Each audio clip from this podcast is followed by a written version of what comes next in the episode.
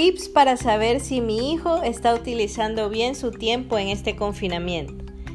Independientemente de la edad que tengan nuestros hijos, podemos saber si la vida de ellos está o no equilibrada dentro de esta nueva normalidad que nos ha tocado vivir. Fíjense en estas áreas de su vida. Número 1. Revisen su rutina. Número 2.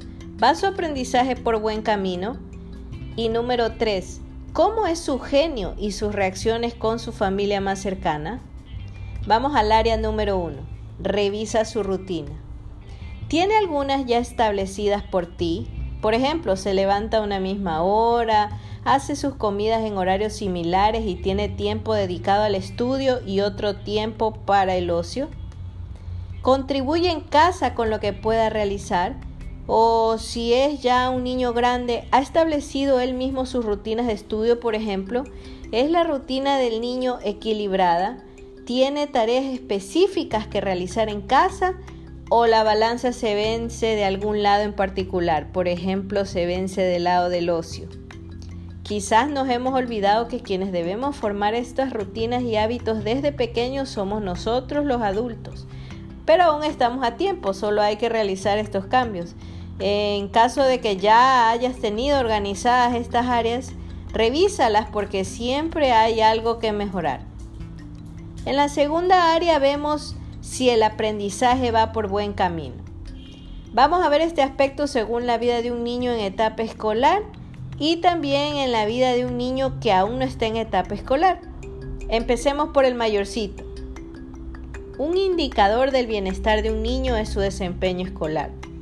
Si un niño no está bien en su desempeño escolar hay que hacer varios cambios, pero se inicia con cambios en su rutina disminución drástica del uso del celular y la televisión o videojuegos, establecimiento completo nuevo de rutinas a seguir, las cuales incluyen muchas actividades nuevas como deportes, por ejemplo, para poder reemplazar el tiempo que antes usaba con aparatos electrónicos.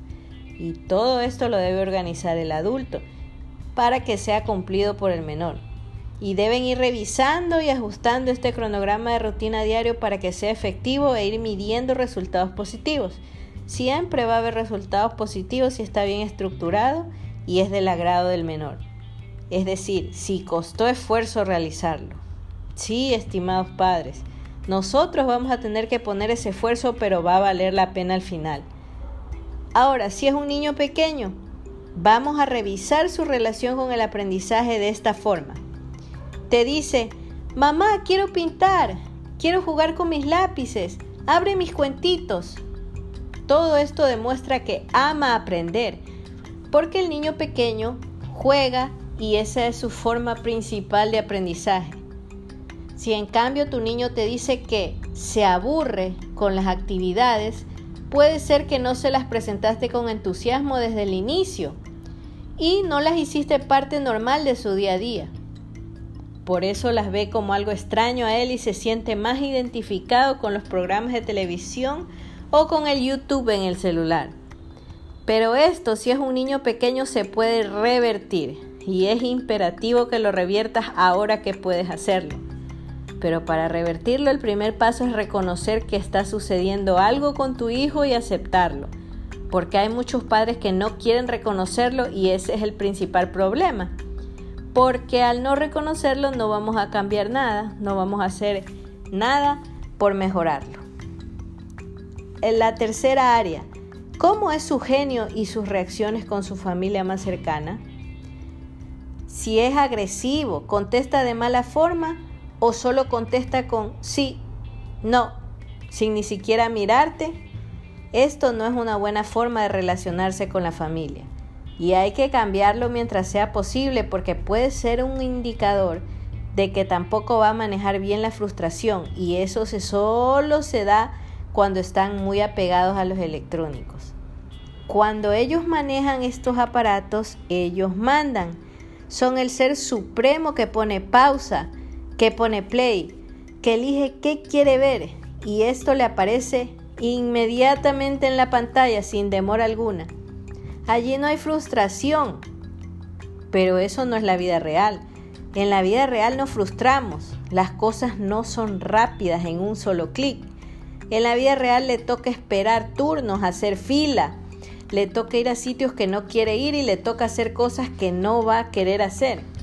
Por lo tanto, estar mucho tiempo con estos aparatos hace que su genio se vea afectado y su nivel de frustración suba. Próximamente haremos un podcast centrado en más formas de alejarlos de estos electrónicos. Pero al alejarlos no te olvides que debes encontrar cosas nuevas que reemplacen todo este tiempo al que estaban acostumbrados a estar con los electrónicos. Cosas como nuevas actividades, nuevos paseos, nuevas clases en línea o nuevos deportes. Porque si no, no va a funcionar el alejarlos si no tienes con qué reemplazar ese tiempo en sus rutinas. Fíjate bien en estas tres áreas que hemos discutido aquí y háblalo con tu pareja. En caso de necesitar ajustes, empieza organizando la rutina de tu niño. El cambio paulatino te permitirá crecer juntos en este camino, acompañándolo de la mejor manera a lo largo de su joven vida. Disfruta de esta nueva aventura. Hasta pronto.